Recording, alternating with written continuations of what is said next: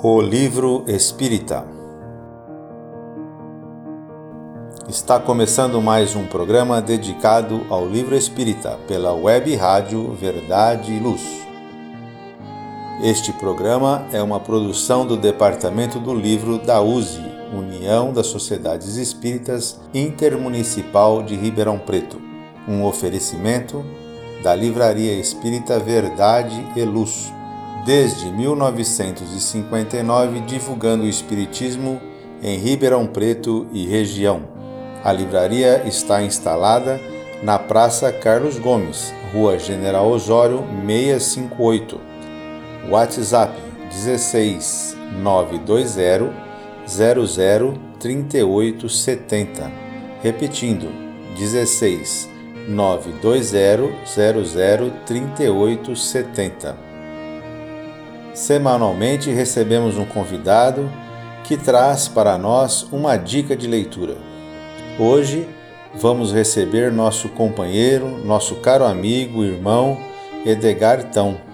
Ele reside aqui em Ribeirão Preto.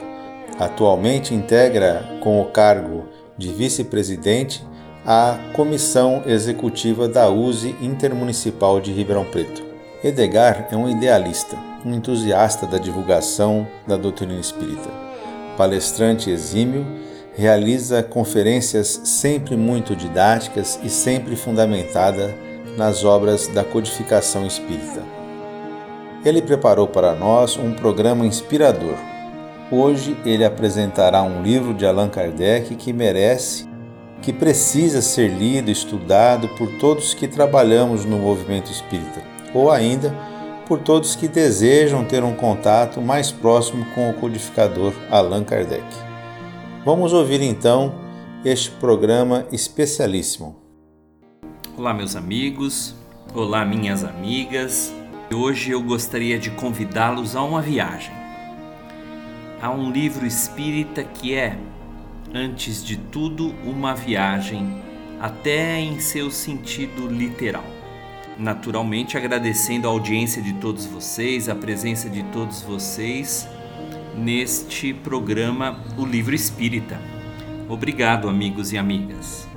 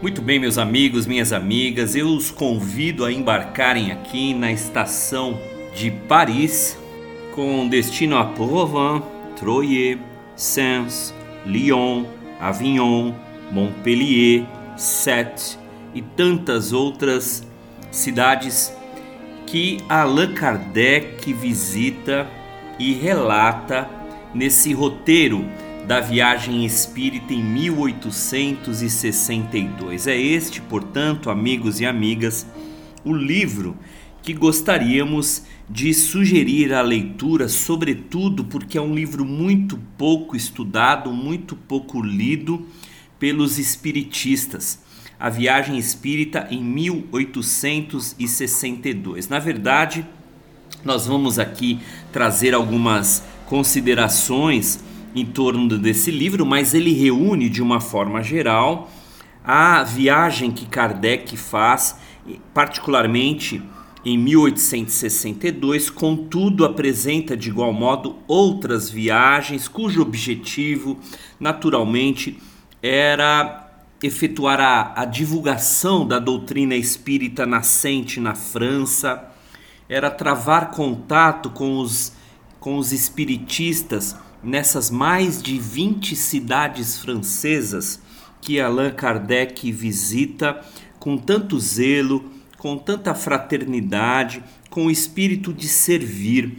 Ele relata nesse livro, Viagem Espírita em 1862, que é a mais conhecida, mas outras outros estudos, outras viagens especialmente em 1860, em 61, 1864 e 1867. Portanto, são relatos, são impressões, são discursos, são considerações, apontamentos, afirmações, advertências que Allan Kardec desenvolve em cinco anos de viagens divulgando, ensinando, tratando a respeito da doutrina espírita que ele naturalmente ama, amava ali e que nós de igual modo hoje também amamos. Bem, amigos, nós não ignoramos o cuidado especial que Allan Kardec teve na, no desenvolvimento, na produção de todas as suas obras.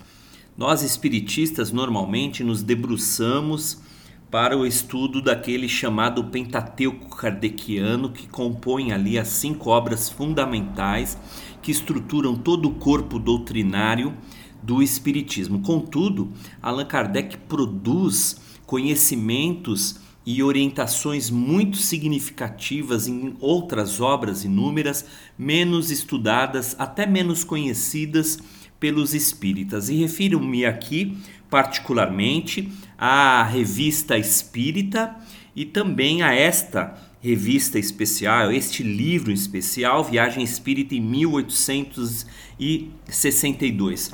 Kardec sempre naturalmente se preocupava em apresentar o seu, o seu arcabouço de orientações, onde ele, de igual modo, é, delimitava o objeto principal do estudo que ele ali desenvolvia e depois didaticamente procurando melhor orientar os leitores, os adeptos do espiritismo, apresentava evidentemente subtítulos que também de alguma sorte compunham ali a própria natureza da obra que ele apresentava, que ele procurava divulgar. É assim, portanto, que no livro dos Espíritos, por exemplo, ele vai dizer ali: o livro dos Espíritos contendo os princípios da doutrina espírita sobre a imortalidade da alma, a natureza dos espíritos suas relações com os homens, as leis morais, etc, etc, etc.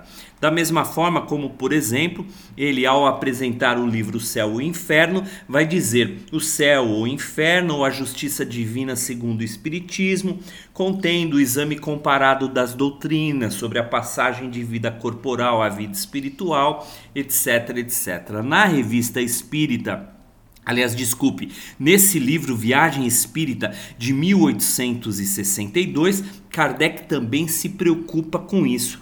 E ele naturalmente apresenta ali como, como o conteúdo principal são divididos por Kardec em, em três conteúdos essenciais, não obstante, nós vamos encontrar esse livro preparado em quatro partes e nós vamos fazer algumas referências a elas para melhor ajudar e estimular os leitores espiritistas.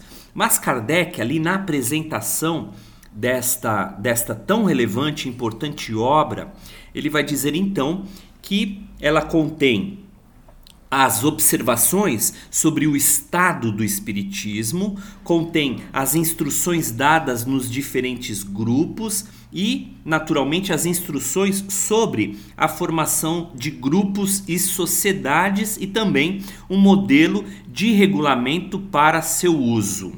Então, considerando esse essa introdução aqui muito, muito sintética, muito resumida, eu gostaria de já apresentar aos amigos e às amigas que nos ouvem que esse, esse livro, Viagem Espírita em 1862, vai ser dividido em quatro partes. A primeira parte, toda ela dedicada à, à exposição dos discursos pronunciados nas reuniões gerais dos espíritas de Lyon e de Bordeaux. São ali na primeira parte, portanto, os capítulos 1, 2 e 3. Na segunda parte, reúnem-se especialmente ali as instruções particulares dadas aos grupos em resposta a algumas das questões por estes mesmos grupos propostos. Contém ali 11 capítulos das mais relevantes e significativas orientações de Allan Kardec para os espíritas. Lembrando que Kardec aqui, evidentemente, vai compor orientações e instruções variadas ao chamado movimento espírita nascente naquela época, entre os anos 1862 e 1867, particularmente, período de cinco anos, que compreende naturalmente essas viagens de Allan Kardec. Portanto, são orientações muito significativas para o movimento espírita francês nascente para os espíritas ainda relativamente incipientes e iniciando ali os primeiros movimentos na aquisição da mensagem revelada pelos espíritos superiores. Depois, a terceira parte, que trata de uma proposta de enunciados compondo o regulamento para uso dos grupos e das sociedades espíritas, inclusive ali um modelo estatutário, um, um, uma composição de, de estatuto aplicável, inclusive, ao que nós hoje temos. E, finalmente, a quarta parte, que seriam as outras viagens do codificador Allan Kardec, em especial a Viagem Espírita de 1860, depois a de 1861, 64 e finalmente a Viagem Espírita do ano de 1867. E eu destaquei aqui, amigos e amigas, quatro apontamentos que eu grifei no livro Viagem Espírita em 1862, que eu trago apenas como pequenas drágeas reflexivas e estimulantes para a leitura deste extraordinário livro. Allan Kardec, logo no início do, da parte 1, no capítulo 1, onde trata dos discursos, ele vai dizer o seguinte: o homem que pratica o bem, isto disto em tese geral, deve, pois, esperar contar com a ingratidão ter contra ele aqueles que não o praticando são ciumentos da estima concedida aos que praticam. Os primeiros, não se sentindo fortalecidos para se elevarem, procuram rebaixar os outros ao seu nível, pondo em xeque, pela maledicência ou pela calúnia, aqueles que os ofuscam. É a preocupação que Kardec naturalmente tinha ante os antagonistas do bem, os antagonistas do Espiritismo, especialmente. Nesse mesmo capítulo, eu trago aqui a segunda proposta, a segunda ideia que eu quero ainda assim destacar. Allan Kardec dirá: Entre os que adotam as ideias espíritas há, como sabeis, três categorias bem distintas. A primeira, os que creem pura e simplesmente nos fenômenos das manifestações, mas que não lhes deduzem nenhuma consequência moral. Segunda, os que veem o lado moral, mas o aplicam aos outros e não a si próprios. Terceira, os que aceitam para si mesmos todas as consequências da doutrina e que praticam ou se esforçam por praticar a sua moral. Estes, reitera Kardec, vós bem o sabeis, são os verdadeiros espíritas, os verdadeiros cristãos.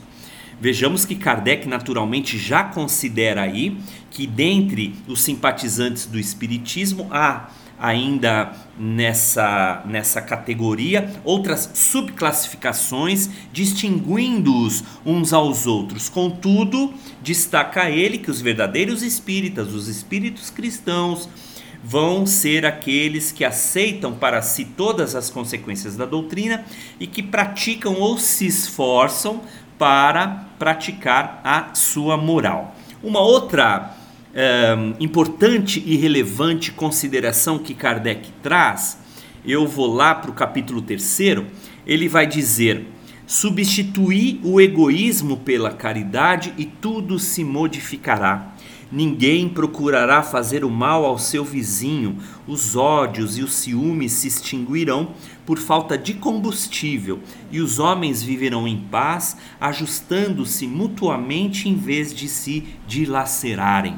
Se a caridade substituir o egoísmo, todas as instituições sociais serão fundadas sobre o princípio da solidariedade, da reciprocidade, o forte protegerá o fraco em vez de o explorar. Aqui eu destaco exatamente por conta da natureza progressista das ideias kardecistas. Naturalmente, por ele considerar que a transformação institucional da sociedade deverá ser fundada nas bases da legítima fraternidade, da mais sincera caridade em substituição ao egoísmo. E finalmente, amigos, destacando essa última mensagem, relevante também do capítulo 3, quero que ela seja para nós aqui uma advertência para todos os espiritistas sinceros. Dirá Allan Kardec: Se entre vós houver dissidências,